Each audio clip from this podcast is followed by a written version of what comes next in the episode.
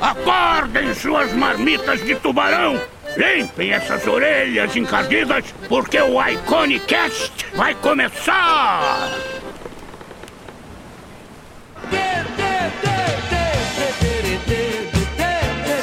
Com suas lindas cores, personagens que dão vontade de mastigar e muita, muita paciência, o Márcio é um grande artista que tem um trabalho tão bom quanto a sua forma de ver o mundo, que é muito bonita, na minha opinião. E, diretamente de Olinda para Berlim, na Alemanha, atualmente trabalhando com Visual Development ali na King, em Berlim, criadora daquele joguinho Candy Crush, não sei se você já ouviu falar, aquele jogo que provavelmente atrasou alguns dos seus trabalhos, te fez perder algumas amizades e várias horas do seu dia, não que seja o meu caso, claro.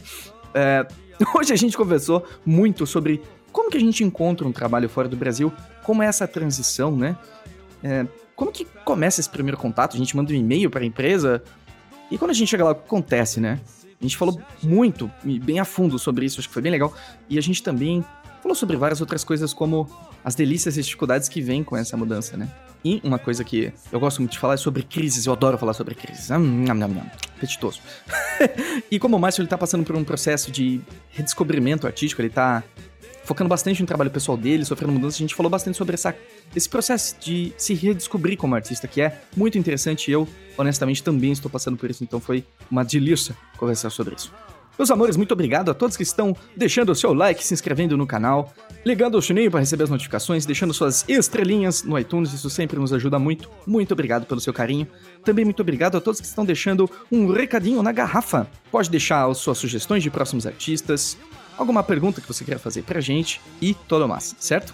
Como eu disse, a gente está fazendo um novo esquema de co-apresentadores rotativos, em que basicamente tem um grupo com esses co-apresentadores. Eu mando uma mensagem e digo: olha, gente, tal dia eu vou gravar com tal pessoa, tal horário. Alguém pode? E acontece que dessa vez ninguém podia, então vocês vão ter que me engolir! Hoje foi só eu mesmo, perdão. Uma vezinha só, vai, vocês aguentam. Então, sem mais delongas, eu sou o Henrique Lira e esse é mais um Iconicast. Uma jogada celestial em gol. Tabelou, driblou dois zagueiros. Deu um toque, driblou o goleiro. Só não entrou com bola e Prazerzão te receber aqui, viu? Massa, mu- muito honrado também. Ah, cara, obrigado. Só queria que você soubesse que você é o episódio de número 111, 111, e você acaba de ganhar um PlayStation 4. Ah, que coisa boa! muito bom, vou acreditar nisso. Você. você... Ai, que coisa boa, cara. Então você está com um jet lag maravilhoso de Olinda para Berlim, é isso mesmo? Tô, tô um pouco, tô um pouco. Inclusive, peço desculpas se, se tiver algum barulho de criança aí no, no back, porque era para as crianças estarem dormindo já essa hora, porque que são, são 10 horas, né? Mas ainda estão acordadas, ainda estão completamente elétricas aqui. Não, fica tranquilo, cara. Tem um cachorro filhote que morde meu pé enquanto eu gravo, tá tranquilo, massa. estamos kits. Ótimo. Cara, então quer dizer que o senhor mora em Berlim? Moro em Berlim, vai fazer quatro anos em, em dezembro agora, dia 3 de dezembro agora. Foi 3 de dezembro de 2015 foi, foi quando eu cheguei aqui, depois de todo o processo de, de entrevistas né, e tal, assinar um contrato e, e vim trabalhar aqui. Ah, que bom. E que bom que você se adaptou, né? Eu já escutei vários casos de artistas que vão para outros países e voltam depois de um ano porque não se adaptaram, assim. É verdade, assim, é bem difícil. Ainda mais Olinda, Berlim, né? O clima é bem parecido, a língua é bem parecida. É, não, é, é bem diferente, assim, é, é uma viagem no tempo, é, é, figurativamente e, e literalmente também, né? Porque eu, No sentido histórico, assim, de ver um país mais antigo. Não, é de- do tempo mesmo. Você volta 5 horas, né? Quando você vai pro Brasil, a gente tá 5 horas adiante. Ah, sim, tem essa É. viagem temporal, né? Que você tá indo Exatamente. dormir, as pessoas estão jantando, estão chegando do Exatamente, trabalho. exatamente. Quando eu tô, por exemplo, minha mãe tá na hora do almoço, assim, liga pra mim. Quer dizer, na verdade, minha mãe sempre liga pra mim de madrugada, que é a hora que ela chega em casa e a hora que eu tô dormindo, né? Então, é sempre, Aham. tipo, duas horas da manhã, eu acordo assim, é minha mãe ligando. Seu mãe, ela... E aí, que horas são aí? Eu digo, é duas horas da manhã. Ah, é que nem quem, quem te chacoalha na cama pra perguntar É. se você tá dormindo, né? Isso, Tá exatamente, dormindo? exatamente, é. Ai, que maravilhoso, cara. E também é, é- é- é- o clima também é bem diferente, né? Então. Imagino, cara. Especialmente que você é de Olinda e foi pra Berlim. Acho que é uma Isso. das cidades mais cinzas. Do... Se bem que o É. verão aí fica bom. Agora que você tá em julho, né? Tá, tá ótimo. Cara, né? tá muito quente aqui. Foi 35 graus que eu, que eu che- É. aqui. E aqui é Até seco, saudade de né? Olinda. Aqui é bem seco. É. Então, Uhum. é, quando a gente chegou, a gente sentia aquela coisa assim dentro de um forno. Mas, mas enfim, aqui é muito legal também. Assim, Olinda, Ah, tem- eu, é- eu- é eu- incrível, eu brinco que, que lá é, é ruim, mas é bom, e aqui é bom, mas é ruim. Porque, enfim, eu, eu adoro Olinda, né? As pessoas, o, a praia, o clima, a comida, né? Mas tem, enfim, é, o trânsito de lá é um dos piores que tem do Brasil, né? Nossa, Aqueles, sério? Não sabia aqueles disso. problemas, aqueles problemas de sempre do Brasil, né? Violência e tal, essas, essas Uhum. coisas. E aqui é o Sim. contrário, né? aqui tem muita estrutura, o trânsito funciona, é, o trânsito não, não É. tem engarrafamento, o transporte funciona, né? Você se sente seguro Nossa, com na certeza. rua. Mas, enfim, a comida aqui é uma droga. Né? É linguiça É, eu, morei um, eu morei um mês aí em Berlim. E foi, foi muito gostoso, cara. São, o que eu achei mais curioso de Berlim são as gangues de mãe. Sabe, tem umas gangues de mãe, assim, tem tipo uns cinco carrinhos de bebê andando junto, assim. É, é. E você vê aqueles carrinhos que vêm é, é, duas, duas, três cabines juntas, né? Assim, porque tem é, É. Vários, vários bebês, né? Várias crianças, então tem um de dois anos, outro de quatro e tal. E, nin- e eles não É. gostam de botar a criança pra andar aqui, né? Então mete no carrinho. Tem a caravana inteira, né? Isso, exatamente. Chega aqui. Ai, que legal.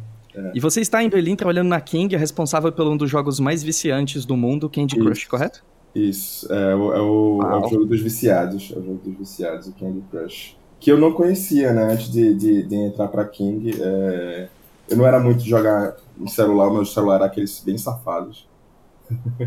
E, é, e aí, quando eu recebi o convite pra fazer o teste, né, e a entrevista, aí eu fui procurar, né, sei o que, que diabos é King, né, o que é que é King. Aí eu vi o que era King, Uhum. e opa, vamos lá, vamos, vamos ver o que é que é. E aí, enfim, aí, é, a última entrevista, ela é em loco, né? Então eles pagaram a passagem pra mim, pra, cá, pra Berlim. Né? E, Que legal. Vamos e falar um pouquinho sobre esse processo? Você se Vamos importa lá. da gente falar Não, um não, pouquinho desde o começo, assim? Desde que você, assim, desde que começou o contato até você realmente ser efetivado e trabalhar na King, assim, como que foi esse processo? Então, eu estava trabalhando como freelancer já no Brasil, né? Eu trabalhava numa empresa junto com o Rael, inclusive, né? Rael Lira, Uau. na Playlore, enfim, que era uma Que empresa delícia. de outsourcing em Recife. E, Uhum. e trabalhei acho que uns três anos lá. Né? E aí a empresa eh, tava mal das pernas e tal, eu meio que, que pressentia que tava mal das pernas assim, rapaz, eu tenho que, que ver alguma coisa. E acabei indo trabalhar, trabalhei dois anos no, no Diário de Pernambuco, que é um jornal de Recife, né? na Uhum. parte de fazendo eh, eh, infográfico e tal, essas coisas. Para completar, para completar, então eu trabalhava de noite no Diário de Pernambuco, que era o horário das das 5 às 10 da noite. Então era super Aham. tranquilo para fazer o outsourcing de dia, né? Então de manhã e de tarde eu trabalhava no Recife Antigo, aluguei uma sala lá com um amigo e fiquei fazendo freela, né? Só que é, é, o, o mercado de, de jornalismo também está em crise, né? Com a internet e tal. Então todo ano tem uma um rapa, né? De gente que é que é mandado Sim. embora do, do jornal. E, e eu fui um deles, né? Em 2015, é, eu fui um, um, um dos. Acho que foram de, umas 100 pessoas, eu acho, uma coisa assim. E aí eu fui. Nossa, junto- muita gente. Isso, fui junto no bolo. E quando eu fui junto no bolo, eu tava fazendo freela e tava tipo, ah, tá legal, mas essa vida de freelance, de ficar, tipo, uma, um mês recebe muito, outro mês não recebe nada, é muito, muito instável, né? Então Ainda, tava, bem ainda mais com família, né? Exatamente, tava preocupado, porque eu tenho é, dois filhos, né? E Uhum. um casal, um menino e uma menina, e, e tava pensando, caramba, como é que eu, como é que eu vou fazer, né? Tava muito nervoso e tal. E comecei a, a pensar em, em sair. E também calhou do, do meu sócio, né, que tava alugando a minha sala, foi chamado para trabalhar na volta. O Rael já tava na volta, né? Trabalhando na Olha volta. só. E o meu sócio, é, Fabinho, é da parte de 3D, ele foi chamado para trabalhar na volta. E aí ele chegou para mim e fez assim, ó, é, eu fui chamado, eu vou embora. Aí eu, eu sei, põe, né? Simples um assim, né? É, mais um motivo aí pra, pra picar minha mula também. E aí eu comecei a mandar meu portfólio para empresas de fora, né? E... Como que você fazia? Você simplesmente mandava um e-mail, assim? Você falava, oi, aqui meu portfólio. Então, hoje em dia eu tenho mais, mais, mais conhecimento sobre isso, mas é, a, o Spark, né, o, a, a ideia inicial começou depois que um outro amigo meu que trabalhava na Good Games em Hamburgo, aqui na Alemanha, é, me indicou para trabalhar lá.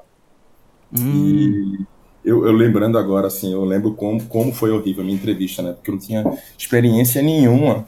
E, e aí, eu, inclusive, eu não tinha nem webcam na época, né? Em 2015, eu não tinha nem webcam. Então o cara ligou para mim, né? Na, pelo Skype. E aí, quando apareceu, é, apareceu o vídeo, né? A imagem dele, assim, ele, oi, tudo bem? O que, é que tá acontecendo com a sua câmera e tal? Disse, é, eu não tenho câmera, eu, vai ser só no microfone mesmo. Aí eu vi a cara dele, Você assim, falando tipo, em inglês. eles falando inglês, aquele meu inglês todo quebrado também, né? Porque...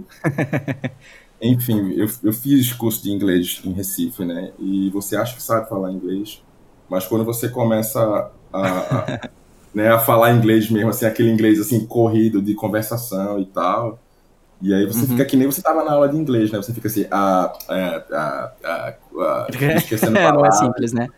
horrível, horrível. E, e aí pronto, depois dessa entrevista, que claro, obviamente eu não passei, é, eu, eu fiquei assim, não, bem, o, o problema, né, é- e não que eu seja convencido, sabe, mas assim, eu fico assim, tipo, eu não, eu não, meu trabalho não é ruim. Então, o negócio é... Ah, mas não é mesmo. é, aí é assim, o negócio é se preparar direito e, e, e- sair dando tiro, né? Sair é, disparando o portfólio e o currículo para outros outros estúdios. E aí eu fiz mais uns, umas duas entrevistas. Eu acho que eu não lembro da outra qual foi, que foi, enfim, não lembro, me foge o nome agora. Mas uma delas foi a Area Games, que era de Berlim também. É, e fiz o teste, acabei não passando também.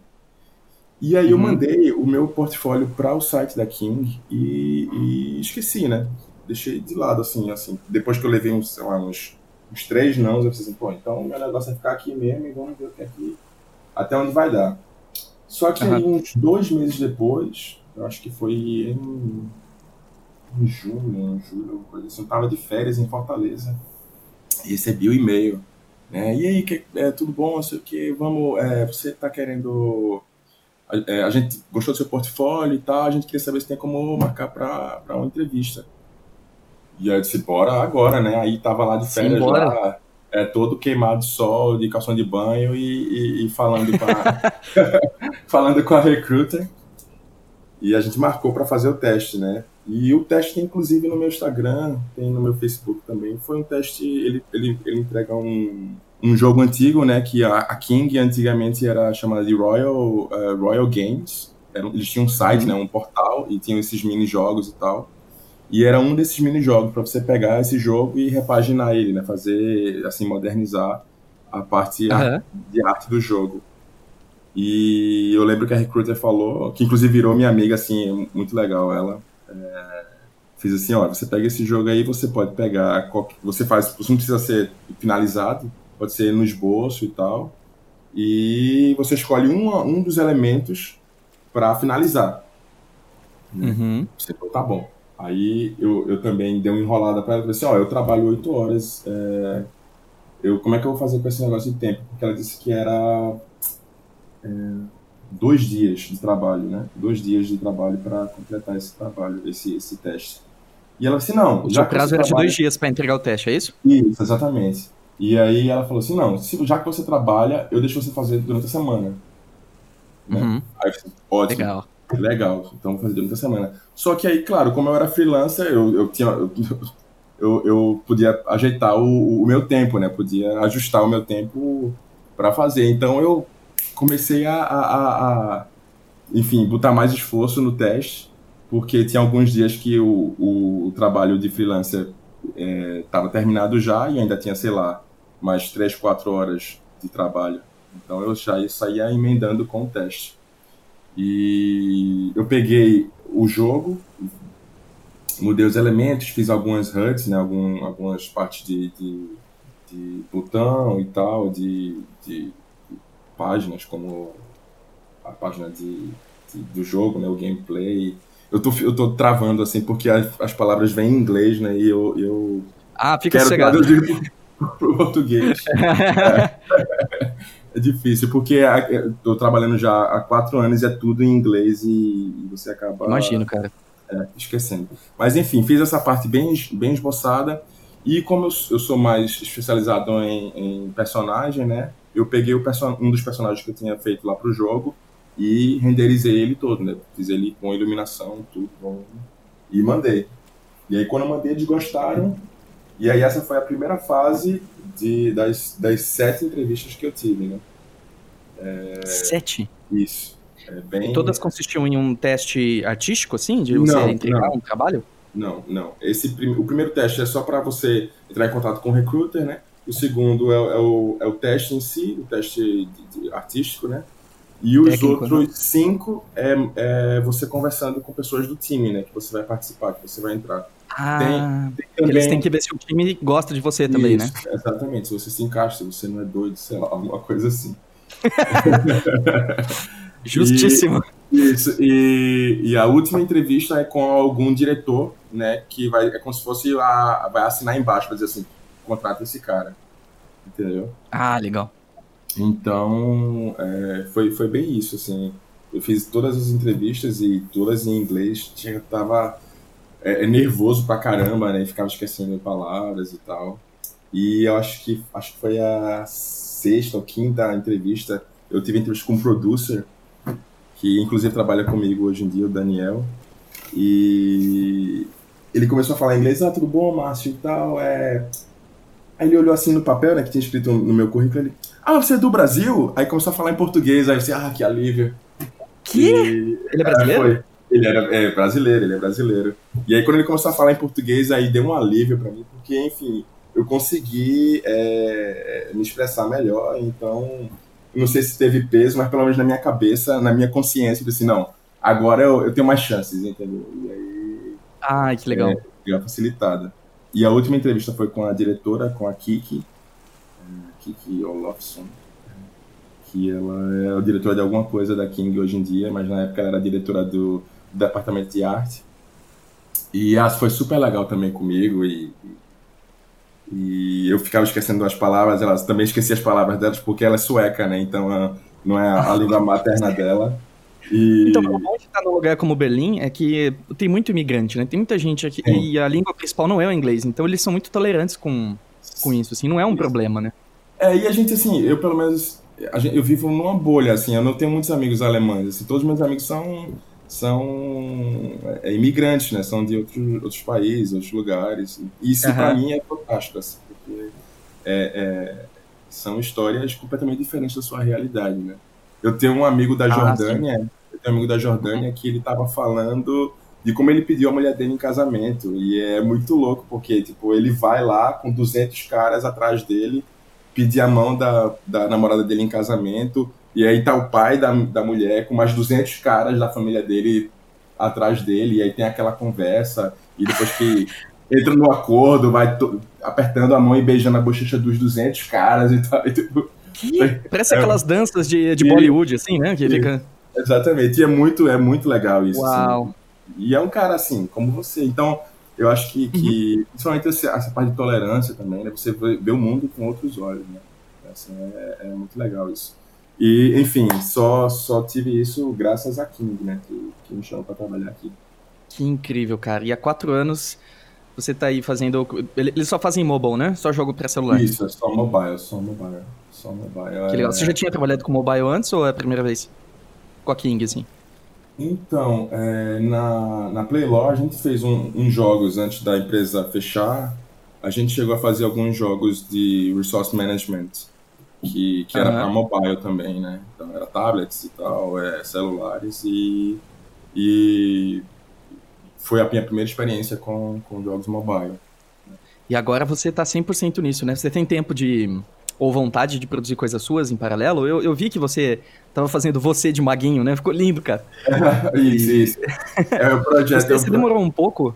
Você você demorou um pouco, assim, pra conseguir conciliar o trabalho fixo com os seus projetos pessoais? Houve um período de, de transição onde você só conseguia trabalhar e não conseguia produzir muita coisa para si? Como que foi esse processo? Aqui em Berlim ou no Brasil?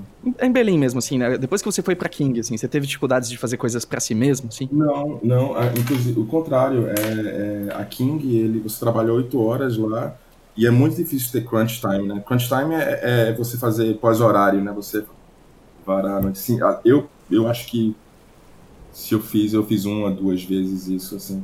E mais por vontade própria mesmo do que por imposição de, de qualquer pessoa. Uhum. É, eles têm essa, essa, essa política muito muito legal de, de você tá legal com a família, tá legal com, com a sua vida pessoal, que aí você vai ser mais produtivo, né? Você vai enfim, claro. trabalhar com mais, mais felicidade. E aí, eu, eu assim, uhum. quando eu comecei a trabalhar é, na, pra King, eu deixei de fazer freela, né? Deixei de pegar freela porque eu, eu não via a necessidade, né? Eu, o que eu ganho na King dá para viver aqui tranquilo e, uhum. e, enfim, o tempo que eu tenho agora é para minha família, é para meus projetos e tal. Ah, que bom. É, assim, isso, isso é a parte boa, né? A parte ruim é que quando eu estava no Brasil, como eu estava sempre trabalhando, trabalhando, todos os meus trabalhos eles eram meio é, sem personalidade, né? Assim, sem a minha cara. Então era geralmente eu fazia alguma coisa. Estava fazendo para alguém, né? Isso, para alguém e tal. O que de certa forma assim não tem problema, não, não vejo problema nisso, mas claro. quando eu vim para cá e, e, comecei a ter tempo livre, né? Eu comecei a ter aquele negócio certo. E agora, o que é que eu vou fazer? Olha pro lado, né? De... Você dá aquela.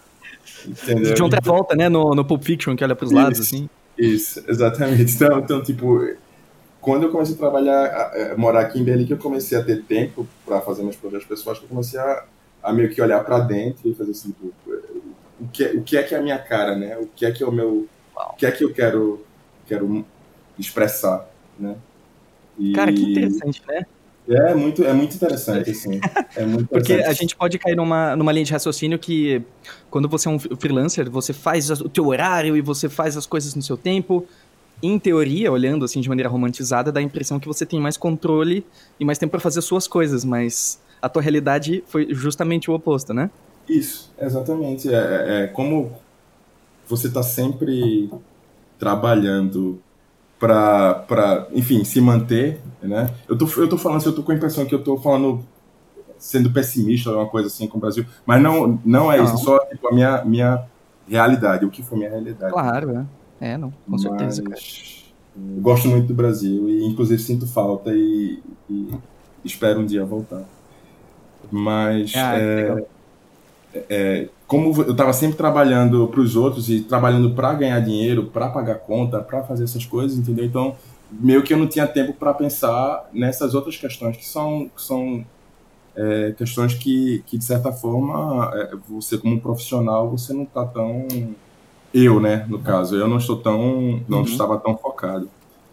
E aí quando eu comecei a trabalhar aqui, que eu tive mais tempo para estudar e para, inclusive a King também é muito legal nisso, paga vários cursos. A gente tem o, o free pass do do schoolismo também. Ah, que legal. É muito legal. E aí eu comecei, né, a, a desenhar e assim, o que é que eu gosto, o que é que eu gosto de desenhar, o que é que eu gosto de, de de pintar e, e, meio que entrei numa crise assim. Eu acho que agora eu tô, tô, eu tô estou na crise ainda, mas estou estou tranquilo com essa crise. Eu acho ah. que vai ser uma ah. crise ongoing, vai ser uma crise que vai sempre estar tá comigo e ah. enfim, vai ter que aprender a conviver com essa. Mas assim, os primeiros dois anos eu fiquei preocupado, né? Você sentar na, na, na cadeira para desenhar e e não sai nada, né? Porque tudo que você faz é uma coisa, não é você, né? É uma coisa meio que do mercado, né? Você vai desenhar, sei lá, uma, uma mulher com armadura, ou você vai desenhar um, um monstro, hum, ou você vai desenhar uma coisa, e você fica assim, tipo, é, é legal, é massa, mas assim, não sou eu. Mas cadê sua impressão digital, né? exatamente, exatamente. Mas aí é isso, assim, eu tô, tô começando a descobrir, começando a ver que eu gosto muito de, de de coisas saturadas, né? De saturação, de coisas, aquelas cores mais vibrantes e tô Deus, me divertindo em, tá em fazer essas coisas, né? Obrigado, assim, eu tô bem... Eu, tô eu, quero bem... ser, eu quero ser igual a você, cara. Não, não quer não. Todo mundo fala isso. Todo mundo se conhece o suficiente pra dizer isso. É. Ai, cara.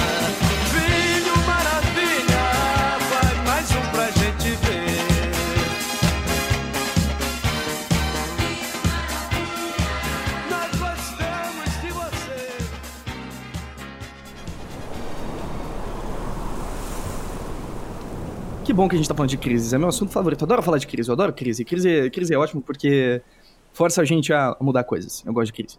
É verdade. sempre sai de, de uma. A, a, a crise sempre é, faz você sair renovado, né? Com outras, outras ideias, né? Transformado. Eu acho É, assim, é uma pena que a gente tem que fazer isso sofrendo, né? A gente faz pela, É. pela dor e não pelo amor. Mas eu acho que é o jeito que a gente sabe, né? É verdade. É verdade. a Assim, gente tem que frente desse jeito. É, mas você nem, nem se percebe, né? Nem, nem se percebe quando tá dentro da crise, assim, é, é só você ter, eu acho, né? Tranquilidade de que, de que isso passa, né? De que isso é Sim, transitório. com certeza. Então, Ao mesmo tempo, eu achei muito interessante que você disse que você sente que sua crise ela é constante. O que, que você quis dizer com isso? Que ela, que ela vai seguir, assim. É, eu acho que, as, que, que é inerente do artista, eu acho, de você estar sempre buscando, né? Você está sempre buscando algo, talvez até- até inerente do ser humano, né? de, de- daquele desejo, de, daquela insatisfação de, de uma hora que você tem isso, você quer, quer sempre mais, né? É, eu converso com, com, com pessoas do Brasil, né? E eu sinto aquela às vezes assim, né, no, no discurso, assim, como se eu tivesse vencido na vida, né? Como se eu, t- eu tô aqui na Ah, Europa, eu sim. tô morando em Berlim, né? Zerou a vida. zerei a vida, na cidade de primeiro mundo e tal. E, e talvez eles tenham razão, mas assim, quando, quando eu cheguei aqui, eu estava completamente maravilhado, né, com a empresa, com, com A nova uma realidade. vida, né? com a nova realidade, mas aí você vai se acostumando, né? Você vai e você também vai meio que, que eu acho até ficando é, mimado de certa forma, né? Não sei. E aí você vai querendo mais coisas, né? Que- Começando a, a tentar ir além. Né? Ah, faz sentido, né? Sempre que a gente é, alcança um patamar específico, a gente pensa no próximo. A gente libera energia pra pensar no próximo passo, né? Isso, isso. Somos Isso é- como passarinhos que chega num galho e já mexe a cabeça freneticamente procurando o próximo galho e pula e continua mexendo a cabeça freneticamente, faz assim É. Eu eternamente. sou, eu sou bem assim, né? Eu sou, eu sou bem desse jeito. Minha, minha esposa diz que eu nunca estou satisfeito. E eu, eu falo, é, eu nunca estou satisfeito, então o que é que a gente faz com isso, né? O que é que, o que, é que a gente. É que eu acho que tem uma diferença entre você não estar satisfeito e não estar contente, sabe? Eu acho que você pode estar contente, mas não satisfeito. No sentido de, ok, eu, eu tô muito bem aqui, mas o Sim. que mais que eu posso explorar? Sabe, nesse sentido? Sim, sim. Não Eu- de, de você achar que o que você tem não é o suficiente. Você, Sim. você estar contente com o que você tem hoje, mas cogitar Com- o que pode ser aprimorado ou feito diferente, talvez? Com certeza, eu concordo absolutamente. Assim, é, eu me sinto extremamente privilegiado, né? É, eu sei que, que, que eu não sou uma pessoa rica, né? O meu estilo de vida aqui é completamente normal. né? Eu sou Uhum. classe média aqui, mas eu sei que, que, que eu sou um privilegiado, que viver esse estilo de vida né, é uma coisa que muita gente não tem. E, Nossa, e, e aí, assim, eu, eu não tenho o que reclamar da minha vida. Eu vivo muito bem. Sou muito feliz. Era muito feliz também no Brasil, de outra maneira, de uma maneira diferente. Né? É, as dificuldades eram, eram outras, né? mas os benefícios também eram outros. Né? Por exemplo... Família eu- pesa, né, cara? Eu Exatamente. imagino, assim, no teu lugar, assim, criar teus filhos longe do- dos avós, dos tios, deve ser difícil, né? Exatamente, você começa a questionar o que é que é felicidade, né? O que é que tá, o que é que é estar bem, né? É, é- é você estar num lugar que tem estrutura, que tem educação, que tem saúde, mas está longe da família, está com aquela saudade constante. Ou você está num lugar que tem essa infraestrutura deficiente, mas está junto da família, enfim, sofrendo todo mundo junto, né? Entendeu? É, você começa a questionar isso. né? Nossa, com certeza. É muito interessante você falar isso, porque é uma coisa curiosa, assim, que acho que muitas vezes a gente sente que a felicidade está em outro lugar, né? Tá em algum lugar que a gente precisa encontrar. E se isso fosse verdade, se realmente assim um país de primeiro mundo resolvesse os nossos problemas, os países nórdicos eles não teriam os maiores índices de suicídio do mundo, né? É verdade. Porque eles já têm tudo, né? Todo mundo tem educação, tem segurança. Tudo bem, o clima deles é uma merda. Eles quase não têm sol. Isso influencia, com certeza. E, é, Mas- e- e- e- no inverno é bem escuro lá, né? Sei lá, umas- algumas horas só de luz, assim, também isso deve influenciar bastante. É, em Estocolmo você tem é, duas horas de sol no inverno. É. No inverno, assim, no momento mais rigoroso, o sol ele, ele fica se pondo o tempo inteiro, assim. Ele só faz um e já É, se põe. Exatamente, isso é muito louco. Isso é muito louco. Mas, desculpa, É estranho pra gente, né? É. Não, não, não. É, é muito estranho, né? Que pra gente que é brasileiro, pensar que isso é uma realidade, né? Não, Que pois alguém é. vive dessa maneira. Exatamente, assim, e, e é exatamente eu acho que deve acontecer, eu tô supondo, né?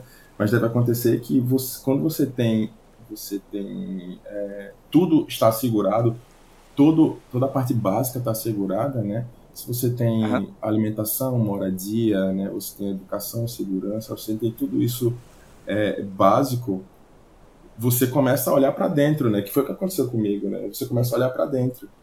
E se você não tem uma estrutura, uma, uma, uma, uma estrutura de família né, sedimentada, boa, você é, não tem. Se você tem uma cabeça legal que você. é, enfim, eu- o que eu estou tentando dizer é tipo, se você não tem uma estrutura legal de família, se você não, não tá com a cabeça legal, isso isso isso leva para um, um espiral de, de pensamentos e talvez você possa até entrar em depressão e tal e começar a ter, ter pensamentos ruins, né? Que deve, que deve ser o que acontece nesses países nórdicos, né? É, eu imagino que sim.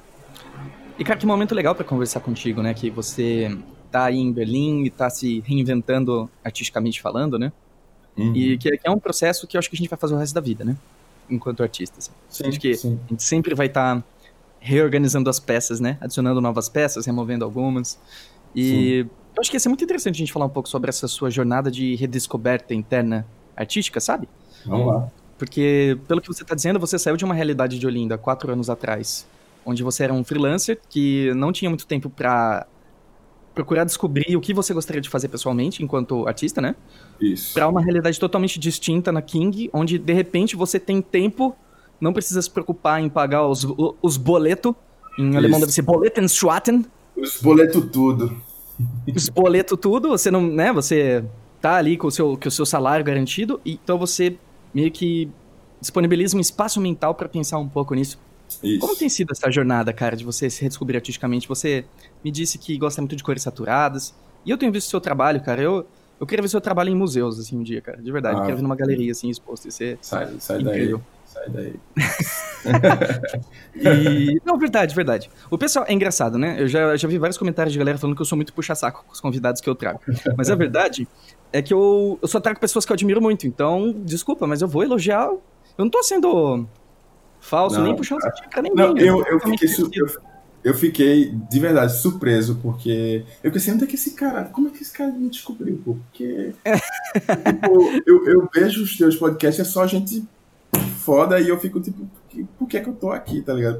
Que- Como você. Não. E todo mundo diz a mesma Não. coisa. É um sacara. Síndrome de- impostor é uma merda, né? Todo mundo acha que não merece. Com a... Ah. Mas, mas é, é, é, talvez seja, talvez seja verdade, assim, eu não sei, é, porque eu, eu, eu tô com 36 anos, né? E aí eu vejo, sei lá, essa galera que tá com 20 e poucos anos, 22, 23 anos, destruindo, eu fico assim, irmão, essa galera, claro, né, tipo, a galera, todo mundo fala, ah, você não deve se comparar, tá, no- cada um tá numa jornada e tal, mas, pô, não tem como você olhar um, o cara de 18, 17, 18 anos tá destruindo, e você fica assim, porra, velho, eu tô quebrando minha cabeça aqui pra fazer esse boneco aqui nessa posição, tá, e o cara tá lá fazendo cenas épicas e tal. Você fica, pô, Sim. o Mike Azevedo mesmo é, é, é outro, Ah, o Mike é. Sim. é, danado, assim. Mas é que eu fico pensando, eu acho que nesses momentos a gente tem que ser muito pragmático, sabe? Muito realista. Você, com 18 anos, você tinha acesso à internet? Ah, eu tinha, eu era um dos poucos que tinha acesso à internet, mas é aquela que Legal. internet safada que vai é, abaixando a- a- o JPEG, né? Faixa por Sim, faixa sim. e tal, isso. Mas vamos supor, você com 18 anos, né? Isso era 2001, mais ou menos. Você, é... você tinha uma comunidade artística com qual você podia contar? Tinha Não, cursos não online? Tinha, não tinha. Entendeu? Então não tem como a gente Eu sei, comparar, eu sei. né? Eu, eu penso mais nesse sentido prático mesmo, né? É, As referências que eu tinha, eu comprava toda semana, toda semana, não, todo mês a Wizard Magazine, que era É, né, para ver os desenhos e tal e tentar né, pegar alguma influência, ver como é que é o músculo aqui, o músculo ali. Eu lembro que, é. que a gente comprava revista de musculação para ver a anatomia e tal. E hoje em dia tem tudo É acesso. Men's Health, aquelas de. Isso, exatamente. né? Você deve ter uns cupom de whey protein guardado em algum lugar na sua gaveta. deve ter, deve ter. Ah, mas nesse sentido, né? Assim, as nossas referências eram muito diferentes, né? Sim, sim. Assim, eu, eu, eu, eu tô brincando, né? Assim, eu sei que eu sei que cada um tem, tem a sua história e tal, e, e- mas assim, é- ainda é incrível ver o, o, o quão é, é, evoluídos, né? Eu não sei se nem se é a palavra evoluídos, mas assim, o, o quão bom esses, essa galera jovem já tá começando assim com tão, enfim. Mas é isso, né? Você tá tá imerso lá a referências e tal, a informação, então não tem como não sair essa galera monstro. É, eu acho que é, é natural isso ir, isso ir acontecendo cada vez mais rápido, justamente é, porque muita gente já desbravou, já foi cortando a mata, já entenderam como as coisas funcionam de uma maneira mais simples, e então você acaba tendo a possibilidade de ter alguns tipos de atalhos. Eu- eu- é é meio complicado eu falar atalho, porque você precisa passar pelo processo de entender os fundamentos, precisa estudar como qualquer outra pessoa. Sim, sim. Mas sim. é, o que eu quero dizer é a chance de você ter contato com um conteúdo de qualidade, com um artista incrível, é muito maior hoje. É. E você tem uma E- curadoria muito melhor, né? Então, assim, enquanto a gente tava pegando. é, comprando revista de desenha mangá, é, Isso. os caras podem fazer um curso do Schoolism, entendeu? Isso. Então é é, verdade. algo. É, é outra realidade, né? Eu lembro que, que na minha época é, teve o festival de quadrinhos aqui em- lá em Recife e a gente foi participar e era os, os, os workshops que a gente tinha era com o pessoal da fábrica de quadrinhos, que é a Jaquanta. Uhum. E pra mim foi, tipo, fantástico. Era uma coisa tipo, ah, a galera que trabalhou pra Marvel e tal, e aquela coisa assim. E, enfim, s- foi o primeiro contato que eu tive com, com profissionais, né? Eu tinha, eu tinha mais de 18 anos já, na época. Uhum. Então, é, é, para mim, eu, eu, eu sei que hoje em dia é bem mais fácil. Mas, é, enfim, e também, também me mudou, né? Também me fez o que eu sou hoje. Então tá tudo tranquilo. Claro, velho, claro. É, eu acho muito difícil quando a gente olha. E assim, é, é, quando a gente olha é, em volta e fala, nossa, mas com 20 anos eu tava em momento X e Y, essas pessoas já estão aí, né? Porque Isso. primeiro não tem. É, E assim, eu sou super vítima disso também, assim, eu não me excluo, não vou ser hipócrita. Eu já sofri com isso também, né? E possivelmente ainda sofro às vezes, eu devo me pegar fazendo Acho isso. que é a, a jornada do artista, né? É, mas acho que e se aprender a respeitar, sabe? E olhar pra tua história e falar, poxa, não foi em vão, eu fiz o que, o que tava ao meu alcance. E a minha narrativa é só minha, né? Minha narrativa de vida é só minha. Sim, sim, sim. E não faz diferença nenhuma, porque assim, estamos todos no presente. É isso. É, não, é uma coisa que eu, que, eu, que eu converso muito com os meus amigos, é de. de, de- inclusive, é, a minha trajetória também é de trabalhar em vários lugares e tal, inclusive no, no, num jornal também, né, que tem é, os artistas que trabalham lá, são, tem, um- tem um estilo bem mais cartoon, né, onde a ideia é muito mais importante do que, do que o traço, né, e aí você acaba Uhum. absorvendo essa, essa experiência também, né, e assim, eu lembro que a primeira vez que que eu tive o contato, né? Porque como eu trabalhava com, com jogos, né? é, e eu era jovem, eu pensava assim, não, tipo, quanto mais renderizado, quanto mais tiver aquela iluminação foda e tal, é. E aí Sim, você sim. começa a perceber que às vezes nem precisa, né? Às vezes você tem um trabalho mais gráfico É. e tal, que resolve e, tá tudo bem, entendeu? E inclusive é o, meu- o caminho mais ou menos que eu tô, que eu tô seguindo hoje em dia, né? É, eu, eu, eu brigava muito, assim, eu tentava muito fazer coisa muito realista e tal. E eu lembro que o próprio Rael, assim, é, é, Rael, meu mentor, assim, eu conheço o Rael desde os 13 anos de idade. Uh, que coisa maravilhosa. Isso. E assim, a gente começou a estudar junto, ele já era foda, assim, ele já era, puf, já era destruía tudo, né?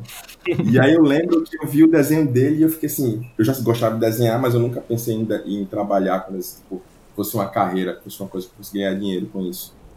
E aí, quando eu olhei ele desenhando, eu, eu lembro, foi muito claro na minha cabeça assim, meu irmão, se esse cara que tá do meu lado aqui, que mora em Olinda, que nem eu, que é meu vizinho, assim, que é, mora umas duas quadras depois de mim, desenha Nossa. desse jeito, eu consigo também. Eu fui bem pretencioso, né? Mas assim, mas Claro foi, que a, não, olha onde você tá hoje, né?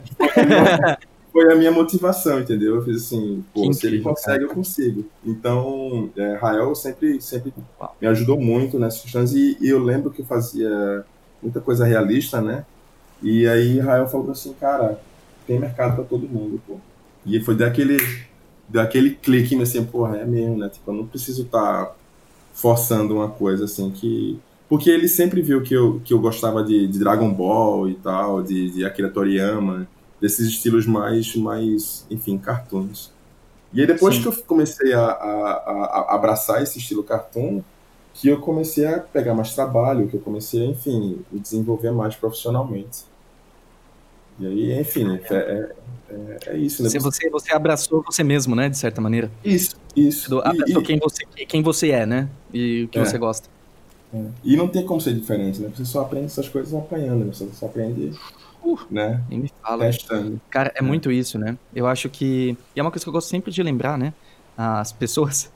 é, E lembrar a mim mesmo também, é que assim, nada substitui um bom trabalho, um trabalho feito de coração autêntico, sabe?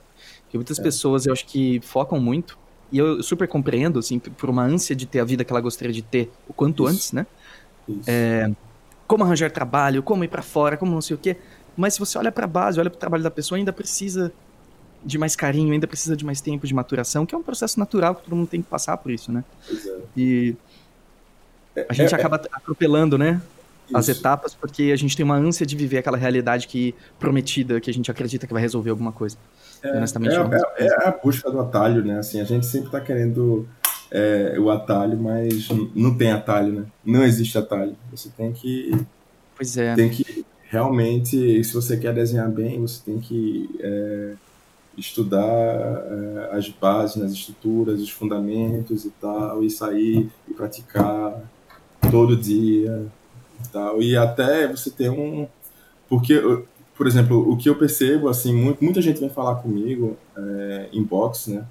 E, e perguntar dicas e tal, e como você fez, e como você entrou, e como. E, e sim, eu não, eu não teve nada. É claro que você pode chegar e ah, fazer um portfólio mais bonitinho, né? Ter um acabamento mais legal e tal. Mas a base, a estrutura mesmo, você só consegue com o tempo, né? Só consegue praticando mesmo. Então não tem como, não tem como fugir disso, né? O fato de eu estar aqui é, é- é o resultado de, de anos e anos e anos de, de, de processo, né? De, do, que eu, do que eu fiz. Então. A gente tá num. Eu, eu sinto que a gente tá em um momento onde. É, o, é uma fase da humanidade que tem um efeito panaceia muito grande, onde existe uma pílula que cura tudo, que vai resolver tudo, e tudo de maneira muito simples, né? Então a gente tá sempre em busca dessa panaceia. Daquela Uhum. atitude, daquele, daquela postura, daquela fórmula que vai fazer que a gente consiga X ou Y, que honestamente não exi- existe, né? Mas a gente Eu- gosta de acreditar que existe porque as coisas seriam mais fáceis. Isso, isso. Eu culpo a E, internet. sendo que, honestamente, eu... É, exato. Eu culpo a internet. Tem que acabar com a internet. Tem que acabar com essa internet. É, e eu acho que isso é muito interessante, né? Da gente ter que passar por isso. Eu acho que eventualmente a gente vai amadurecer enquanto sociedade, entender que as coisas não são meio assim, mas é, eu sinto que o progresso, né? Eu até tava, tava até discutindo isso esses dias, né? Que o progresso, ele é uma coisa que acontece de maneira quase invisível, assim. Ele acontece de maneira escondida. Quando você percebe, você já tá em uma circunstância que fala, ah, olha só, não era É. isso que eu tava tentando mesmo? E eu acho que a gente É. tá passando por isso, assim, dessa. é, a informação é muito rápida é, hoje em dia, assim. Por isso que eu brinquei, assim, eu culpo a internet, porque toda semana é, um, é, um, é uma coisa nova que a internet traz, é, um, é, um, é uma polêmica nova, é uma história nova, é um artista que solta uma coisa todo dia no Instagram, é gente postando coisa, então você tá sempre absorvendo coisa. Então você tem aquela, Uhum. aquele sentimento, aquela ansiedade de que você tá perdendo alguma coisa, então você tem que desenhar rápido, para postar rápido, para fazer mais coisa, para pegar mais followers, e sempre tem aquela coisa. E, e, enfim, é, é, quando você percebe que, que não precisa ser assim, aí você dá aquela aliviada, você dá aquela parada, e você, não, o que é que eu preciso fazer? O que é que eu, o que é que eu preciso fazer para o meu trabalho ser, ser, ser melhor? E assim, eu não estou falando isso como, como o senhor da verdade, não. Eu estou falando isso porque eu passei por isso, né? Estou, enfim, é, é, estou passando por isso. Eu faz um tempo já assim que eu estou postando só quando Trabalhos pessoais? quando o trabalho me, satis... quando o trabalho me satisfaz ou Ah, quando legal. eu sinto que eu tenho alguma coisa para dizer, entendeu? Porque você fica Uhum. com aquela ânsia, tipo assim, poxa, faz um, sei lá, duas semanas que eu não posto nada. É, eu tenho que postar alguma coisa, senão eu vou perder followers e tal. E você fica com aquela. Ou então você faz um trabalho pensando, tipo, ah, se eu pintar, se eu desenhar uma menina assim assado, eu acho que as pessoas vão gostar mais. Se eu desenhar daquele jeito, eu acho que as pessoas vão gostar mais. E isso Uhum. é, é horrível, né, assim, pra, pra, pra sua criatividade, porque você fica travado, né? Você fica completamente travado e, você, e não sai nada. Aham. Nossa, com certeza, cara. Pois é, e aí, enfim, é, eu, eu acho, né, e não acho que só sou eu, né, eu já escutei isso de outras pessoas também, de que não precisa ser rápido, né, você pode tomar o seu tempo e fazer o trabalho com calma que lhe satisfaça, né. Eu acho que a Com Carla. Ortiz falou, bons trabalhos demoram, bons trabalhos levam tempo, né, então é, quando Exato. você vê aquele speed paint que o cara destrói 40 minutos e tal, aqui dali tem todo um background, né? Todo um, histórico de anos e anos e o cara praticando que chegou aquilo, até talvez até por repetição, né? De ter feito tantas vezes que ele já sabe como é que, como é que faz. Às vezes Mas- nem ele sabe como, como que ele sabe aquilo, né? Simplesmente É. Exatamente. bem naturalmente, né? Eu, eu sou um artista super lento, assim, eu, eu faço e refaço e repinto e pego a luz assim, ah, não gostei, e tento pintar, né? Então eu já, já é, absorvi de que eu não sou rápido, então vai levar o tempo que levar, contanto que eu fique satisfeito. Cara, isso é muito bonito. Mas pensando na King, por exemplo, e nos seus prazos, como isso te afeta? Olha, a King, é, é, eu faço parte de um time, né? então tem vários processos. Inclusive, aí, como a empresa é grande, ela passa por várias, vários, ah, como é que é o, o é Pode porque falar tem inglês se quiser. Gates, né? Tem vários gates, né? Tipo várias, vários por- portões que a gente chama de green lights, né? Tipo, você faz o Uhum. projeto e aí você manda para o, o diretor e aí o diretor Vai aprova, volta, vai e volta, vai e volta. vai e volta, vai e volta, vai e volta, né? É bem diferente você fazer uma coisa indie ou fazer uma coisa pessoal, né? Então, é, é, quando eu trabalho, quando eu os meus trabalhos que eu faço na King, existem os dois tipos, né? Tem o mais rápido, que provavelmente não vai ser o, o mais renderizado, mais iluminado, mais, né? Vai passar mais a ideia, uma coisa mais de ideia. E tem o, o trabalho finalizado, que aí você é, pede o, o prazo, né? Geralmente eu, eu converso com, com o artista lead ou então com o diretor de arte. Digo, olha, esse tipo de trabalho aqui vai levar uma semana, vai levar duas semanas, entendeu? e Ah, aí legal. a gente vai é, É planejando. negociável, né? né? É negociável. É negociável. E você sente, quando você tá lá, uma, uma ânsia, ou você sentia quando você começou, pelo menos, uma ânsia de entrega, assim, no sentido de, caramba, eu sou um artista que eu me considero lento e agora tem um prazo, eu não vou poder ficar indo e voltando tanto quanto eu gostaria. Chegou a passar algo desse gênero, assim, pela sua cabeça? Ah, sim, não. É, eu, eu passo, assim, ainda. Mas é uma coisa que tem que conviver com isso, né? Eu acho. É, é, eu, eu sou. É, é, é, não, é- eu sou, é, eu sou conhecido lá na King como o layback, entendeu? É O cara que é tranquilão. Como assim. É, eu sou, Ah, eu, sim, eu sou o tranquilão lá, entendeu? boa. Assim, Tá todo, boa. a casa é aquele o meme do cachorrinho na casa pegando fogo Aham. né? Pronto, sou eu. Tipo, tá todo mundo se pegando lá e eu tô, pá, eu tô tranquilo. Aí tá Ah. a cachorrada e tipo, ah, não, tá tudo bem. Onde me botar, tá tranquilo. Entendeu? então é meio isso, assim. é- é, assim eu, eu sei que tem prazo, eu fico nervoso, eu fico querendo mostrar, e às vezes, sei lá, é, é, chega o prazo e eu entrego, eu falo assim, ó, não, não tá bom, eu não tô satisfeito, me dá mais, sei lá, dois dias, alguma coisa assim. E aí, geralmente, a galera olha e faz assim, ah, tá ótimo, pô, não, vamos assim mesmo, deixa assim mesmo, vamos cumprir o prazo e tal. Mas é, é isso, né? É um. É, ossos do ofício, né? Você vai trabalhar e vai. Que legal. E você, você sente que você desenvolveu essa calma e essa parcimônia, assim, com o seu trabalho com o tempo? Isso já foi diferente? deixa eu pensar, né? Eu por mim, né? É, eu acho, eu acho que eu sempre fui assim. Eu acho que eu sempre fui tranquilo. Eu nunca fui de, de, de explodir, de ser cabeça quente. Sempre fui muito, muito risonho, muito divertido, Aham. assim, de conversar com as pessoas. Nunca fui de. Só de manhã, né? Eu percebi que de manhã eu sou muito mal-humorado. Não, mas eu não digo nem assim de você ser explosivo, agressivo, ou raivoso, ou bruto, mas no sentido de calma pra lidar com as situações adversas, entende? É, eu tô falando mais assim no sentido de medo, ansiedade e esse tipo de coisa. Porque Ah, eu acho que entra muito no que você tá dizendo, né? Sim, sim. Não, não, isso, isso aí, não. Eu sou bem ansioso. Sou bem ansioso mesmo. Mas é aquela ansiedade que eu acho que é normal, acredito. Porque, é, por exemplo, toda vez que eu começo um trabalho, que eu começo em algum lugar, eu tenho, eu tenho gastrite nervosa. Toda vez, toda vez que eu vou trabalhar. Então eu, eu já tô esperando, entendeu? Ah, acho já que já tá- faz parte do pacote, assim. Exatamente. Então, tipo, eu, eu fico estressado, mas eu não fico estressado porque eu tô estressado, tá entendendo? Entendi, entendi. Simplesmente Eu faz já- parte do processo, né? É, exatamente. Então, tipo, eu sei que tô com aquela dor no estômago e tal. Inclusive, a minha mulher fala assim: ah, tá com aquela gastrite. Eu assim, é, é, vai passar, eu vou tomar remédio. Então, eu já tô. Ah, que legal. Sim, Você já entende isso como parte do processo, você não tenta negar, né?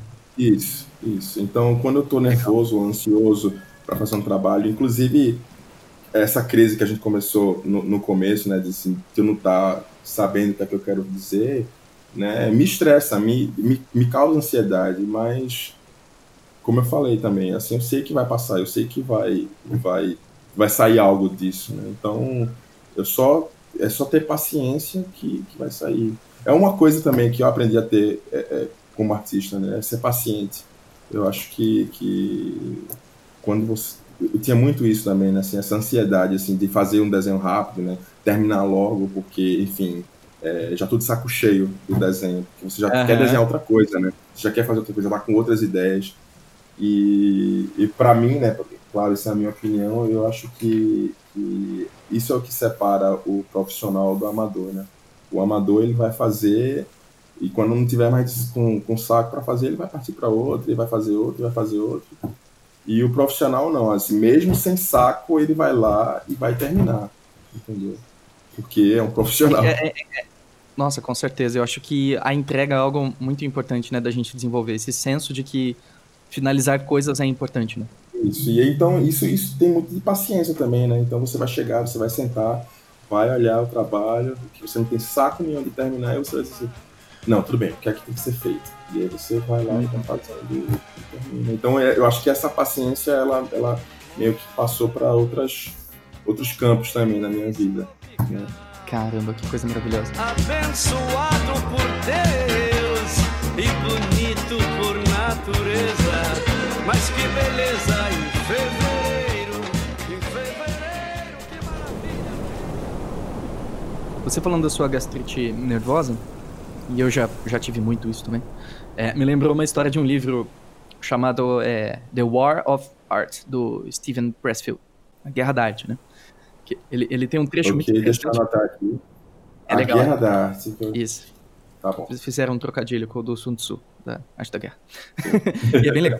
Porque ele tem um trecho que ele fala sobre um artista, ele é um ator de teatro, certo? E hoje ele já tem mais de 70 anos, assim. Ele diz que desde os primórdios que ele atuava, assim, que ele entrava em palco, quando ele tinha uns 20, 19 anos, antes de entrar no palco, momentos antes, ele sentia uma ânsia enorme e ele vomitava. E até hoje ele tem isso, depois de Caramba. 50 anos. E ele diz que hoje ele simplesmente entende isso como parte do pacote. Então ele, antes de entrar no palco, ele fala, ah, ok, chegou a hora de vomitar. Ele vomita, fala, beleza, vamos lá. Sabe? Ele, ele aprendeu a entender isso como parte do processo. Eu achei isso muito interessante. É, assim, legal, né? Interessante que, que, que enfim, já há mais um motivo para eu ficar mais tranquilo ainda. Quando eu tiver minha gastrite. É, cara, é, é muito comum isso, assim, quando... O nosso primeiro impulso é tentar se aperfeiçoar e falar, não, não posso aceitar que esse sou eu, que eu tenho isso. Mas às vezes quando a gente abraça essa sombra, que a gente consegue ter mais completude, né? Que a gente consegue se sentir mais inteiro, plenitude. Entender Pois que é. não é porque coisas ruins existem que elas precisam ser eliminados da nossa vida, né? Algumas coisas com desconfortáveis, né? Com certeza, inclusive algumas, claro, nem todas, né? Mas algumas coisas, assim, elas servem para você comparar com a, com a coisa boa, né? Para você ter essa, essa, essa balança, né? Eu acho que se eu não tivesse, é, por exemplo, é, trabalhado em jornal, né? Eu não daria tanto valor a trabalhar com jogos, porque trabalhar em jornal é bem estressante, né? Bem estressante, é um ambiente que que eu não eu não me, me, me adaptei muito, né? Mas tem gente que adora, então tá tudo tranquilo. Uhum. É, muito do perfil, né? É, a gente estava conversando sobre isso no episódio anterior, que a gente fez com o Vitor Hugo, que ele trabalha com 3D. Maravilhoso ele. E sobre essa questão de. O sonho coletivo de se trabalhar em uma empresa grande. O sonho coletivo de morar fora do, do país e vencer, entre aspas, né? É. E nada mais do que isso, um sonho coletivo. Ele não representa o melhor caminho para você. É, Assim, cansei de ver artistas que foram para fora, foram trabalhar na Disney, sei lá. Como o Vitor Hugo mesmo falou, cara, talvez não seja para mim. O Thiago Reusel, ele é um artista incrível também. Sim. Ele nunca trabalhou fora do Brasil, se eu não me engano, assim, pelo menos em loco no estúdio, né? Já fez freelas e tudo mais. Mas. E ele sempre ficou em São Paulo, né? Depois que ele veio da Uhum. Bahia. E aí, só que ele sempre ficou com uma, uma pulguinha atrás da orelha. Aquele famoso e se, né? Mas e se eu Aham. tivesse ido pra Pixar? E se eu fosse pra Pixar? Poxa, por que, que eu não vivi essa realidade? E aí, um, um- certo dia, assim, ele conseguiu ir pra Pixar pra visitar, né? Acho que um amigo dele trabalhava lá, ele entrou. E ele chegou lá, cara, e ele não, ele não se sentiu em casa. Ele falou, poxa, eu não sei se eu quero trabalhar aqui. Isso gerou um alívio pra ele, que você não tem ideia. Ele falou, cara, isso me tirou um peso das costas, assim, que eu, eu não preciso ser essa pessoa. Eu não, esse sonho é coletivo, não necessariamente é meu, entende? Sim, sim. Com Muito, certeza. muito interessante, né? Não, é muito interessante, assim, é, é, é isso que, que, eu, que eu tava falando, né, que tem, às vezes eu converso com as pessoas e as pessoas acham que eu venci na vida e tal, e, e quando eu digo assim, eles perguntam, se você quer voltar pro Brasil, eu falo, cara, eu quero, assim, eu estaria no Brasil se eu, se não fosse a, a, a minha realidade de que eu não consigo pagar minhas contas é, trabalhando com arte, né, então, assim, eu não consigo, né? Claro que tem muita gente que consegue, mas eu não estava conseguindo. Então, eu Soa achei... quase como uma ofensa pra aquela pessoa que tem um sonho diferente, né? Tipo, como assim, cara? Você é idiota? Pois é, pois é. Mas assim, eu, eu ainda falo assim, eu, eu não tinha uma vida ruim. Eu não tinha uma vida ruim. É uma vida diferente, né? É uma vida é, é, em que você não vive a, a rua, né? Que eu, para mim essa é a diferença maior, assim, de você eu, de eu viver aqui em Berlim, em Recife, né? É, em Berlim, você vê as pessoas na rua, você vê as pessoas na, nas calçadas vivendo a rua, vivendo as praças, né? Porque como você não tem essa a, a violência aqui, né? Não tão, tão escancarada, né? O medo não tá instaurado no, no inconsciente, né, coletivo. Exatamente. Então você vive a rua e, e em Recife você vive os locais, né? A rua é um, lu- é um De lugar de passagem. portão, alarme. É, o, a rua é um lugar de passagem. Então você, você vai para uma festa na casa de um amigo, você vai fazer compras num shopping, você vai, enfim, viajar, você vai para um hotel. Então você nunca tá na rua. Apesar de que eu, eu era meio rebelde nesse sentido, então eu ia para muita festa de rua. Aqui também tem muita festa de rua né, em Recife. Mas assim, sempre tem aquele risco de você ter seu celular roubado, de ter o vidro do seu carro quebrado, naquela coisa, né? Mas assim, eu não posso dizer que eu tinha uma vida ruim. tá? Eu era é, classe Claro. média lá e, e- e eu todo ano eu viajava com a minha família, né? Eu tinha um, morava num apartamento num, num local bom, eu tinha o meu carro para me deslocar, eu podia final de semana comer alguma coisa com, com minha esposa e meus filhos, entendeu? Num restaurante. Então, eu, eu- o que é que eu vou reclamar, entendeu? Eu não tenho- eu não tinha- realmente não tinha uma vida ruim lá. Mas, enfim, Aham. ainda assim era com a corda no pescoço, né? Era sempre tentando, né, pagar as contas naquele aperto e tal. Então, quando eu tive essa oportunidade de vir para cá e ter uma nova experiência, eu, assim, bem, vamos ver, né? Vamos ver como é que é e, e, enfim, tô gostando. é, aqui é muito legal, mas tem os seus, os seus é, downsides, né? Os seus, seu, o lado, o lado ruim também, né? Que eu tô longe da minha família, né? É, da minha irmã, Claro, das minhas sobrinhas, então é, é muito difícil você comparar e você balancear o que é que é melhor. Né? Então sempre, sempre, sempre, é, cada um, cada cabeça é um, é um mundo. Né? Nossa, com certeza. Com certeza. Uh! Cara, sabe o que eu quero fazer? Eu quero um dia trazer o Rael e você pra gente conversar os três.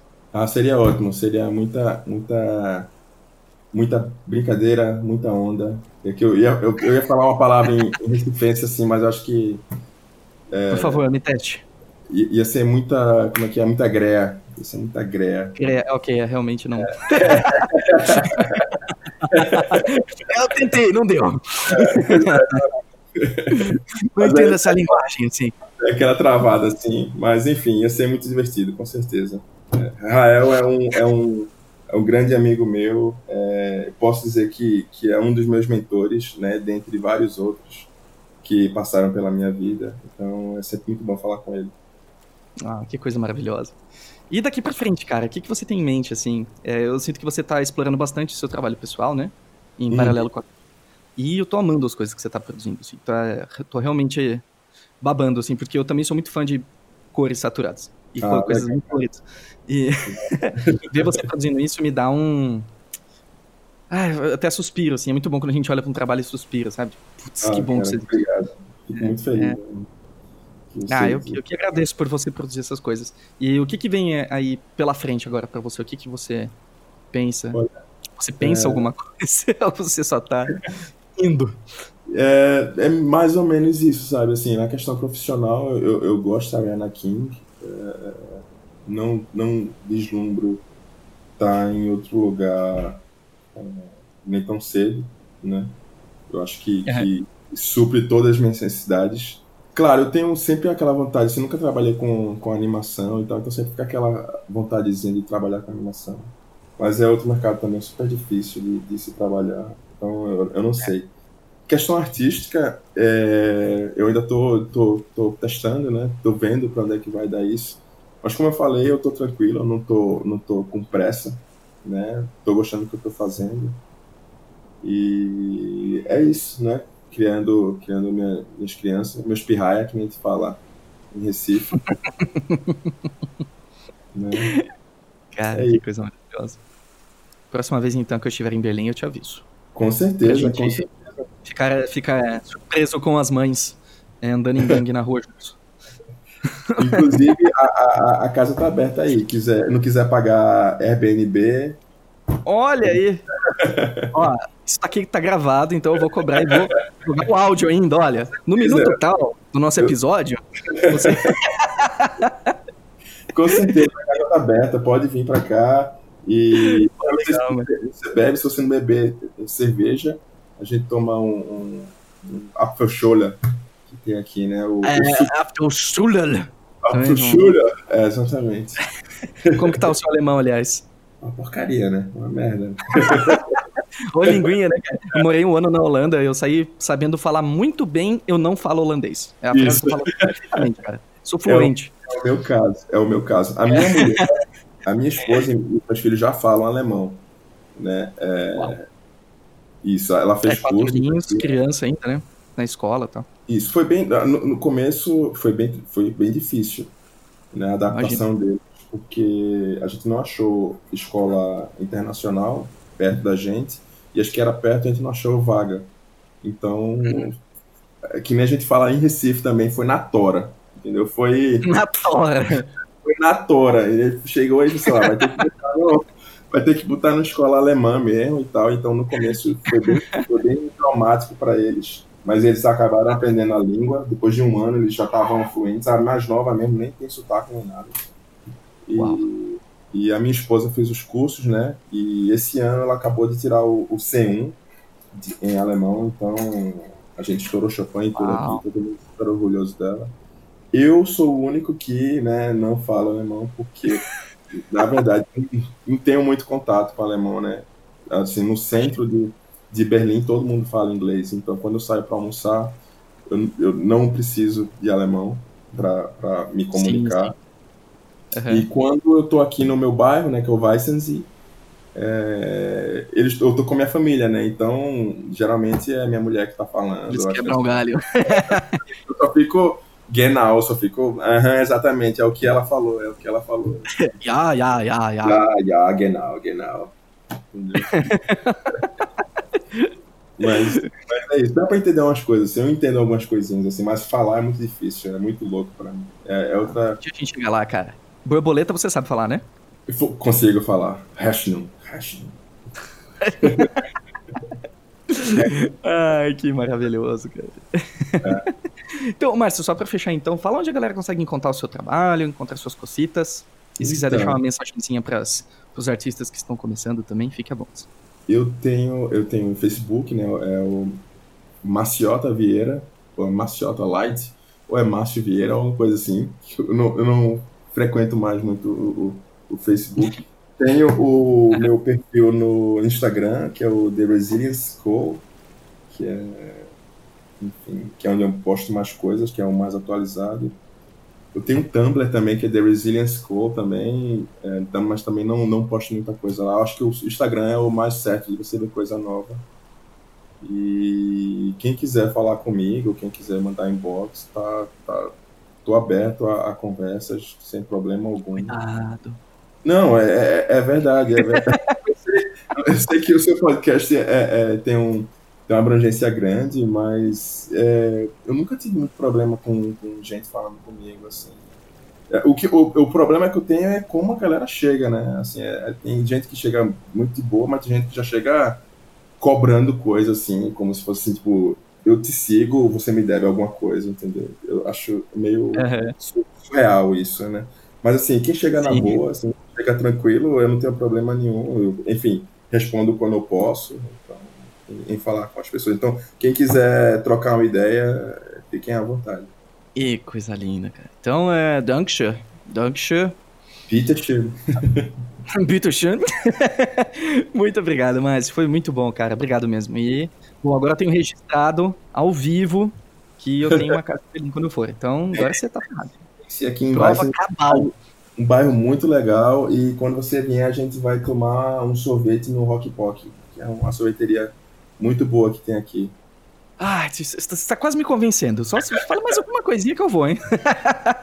Aqui, aqui é, aqui é muito bom. Assim, a gente já tem a rotina da gente definida aqui. É, é, final de semana a gente vai no churrasquinho japonês que tem aqui, que é como se fosse o espetinho brasileiro, entendeu? A gente fez uma substituição e o sorvete. né? É, é de lei. Olha aí. Então tá combinado. O churrasco, infelizmente, eu não vou conseguir porque eu sou vegetariano, mas de resto, bora. Bora, Ah, mas eles têm, eles têm churrasco de vegetariano, e tem os, os espetinhos de tomate, de, de pepino. Ah, Berlim. Berlim, Berlim. Saudades, Berlim. Coisa boa.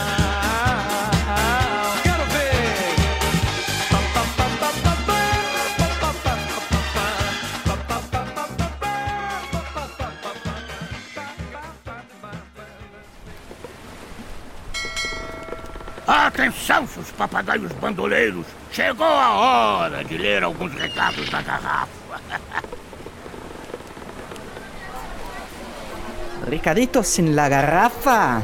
Muito bem, meus amores, muito obrigado a todos que estão enviando recadinhos na garrafa, sugestões de artistas, suas perguntitas. Sempre fico muito feliz de receber o carinho de vocês. Muito obrigado de coração. Hoje eu vou ler a pergunta de Strider. Eu adorava jogar Strider, aliás. Olá, seus lindos! Lindos mesmos. Ai, ai, ai, ai, ai. Obrigado, são seus olhos, Strides. Estudo muito os fundamentos, mas o conhecimento técnico agora me impede de criar livremente e não consigo mais desenhar por desenhar. O que faço para juntar o técnico e o criativo? Que interessante essa pergunta. Eu queria muito que o Marco tivesse aqui para responder. Descontrola, Henrique. Estralha, isso é muito comum, né? Principalmente quando a gente tá começando a desenhar, a gente sempre faz lá a bolinha, a gente faz o risco do centro, depois o risco horizontal, coloca os olhos, a gente fica repetindo as fórmulas, porque é meio que a gente tá acostumado a fazer, não é? E exige muita prática, muito tempo pra gente começar a se livrar dessas amarras. É o que eu sinto.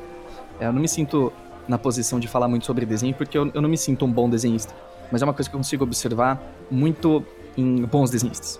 Eu acho que só com um pouquinho de coragem, no sentido de não ter medo de errar, de fazer coisas ruins, que a gente evolui. Então, eu acho que o primeiro passo pra gente unir o técnico e o criativo é a gente não ter medo de ser estritamente técnico. É a gente se permitir fazer qualquer coisa, viajar, experimentar, errar. Só assim eu acredito que a gente vai ficar melhor. A não ser que você esteja fazendo um desenho técnico para um livro de medicina, que aí eu acho que é legal você se manter na técnica e ser bem quadradinho, eu acho que nada te impede de pegar o que você aprendeu e somar ao que você já é, ao invés de simplesmente definir quem você é. E é um processo complicado, eu entendo isso. É uma coisa que a gente vai se desgarrando aos poucos, mas mesmo que a gente esteja dentro da forma de bolo, é possível dar um soco nela e sair no meio. Aquele velho papo coach de saia da caixinha! Não, mas sério. Eu acho que não ter medo de errar, eu acho que é o primeiro passo. Experimenta fazer uma, alguma coisa que você não está acostumado a fazer. Esquece por um momento que você está estudando essas coisas técnicas. E simplesmente faz e vê como que o técnico ele complementa as histórias que você quer contar com seus desenhos. Eu acho que isso vai ser muito, muito rico para você, certo? Então é isso, meus amores. Muito obrigado. Muito obrigado mesmo a todos. É, vocês podem perceber que a gente tá meio inconstante com os episódios. Tem semana que sai, semana que não sai. E não tem uma justificativa muito boa, assim. A verdade é que eu sou desorganizado. Essa é a grande verdade. E eu tô fazendo muita coisa ao mesmo tempo e isso acontece. Então, muito obrigado pela paciência de todos. Muito obrigado mesmo. É, a gente tá trabalhando para que isso não aconteça de novo. Às vezes acontece. Mas de fato, foi um mês bem atribulado para mim, muitas coisas mudando, seja pessoalmente, seja profissionalmente. Então espero que vocês tenham paciência e vocês perdoem este nobre humano que não sabe o que faz. Então a gente se vê em um próximo episódio. Fiquem aí com uma mensagenzinha para acalentar vossos corações e até breve. Beijo!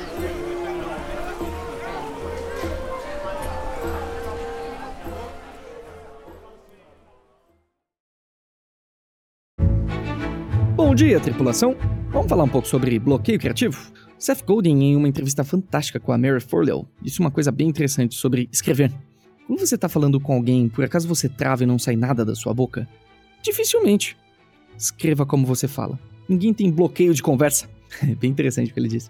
Eu não acredito que exista uma aura maior impedindo a gente de pegar o lápis e fazendo o que precisa ser feito talvez exista uma insatisfação nossa com os nossos resultados atuais e isso nos desanimar. E não é para menos, é um sentimento bem ruim mesmo, é um pé no saco.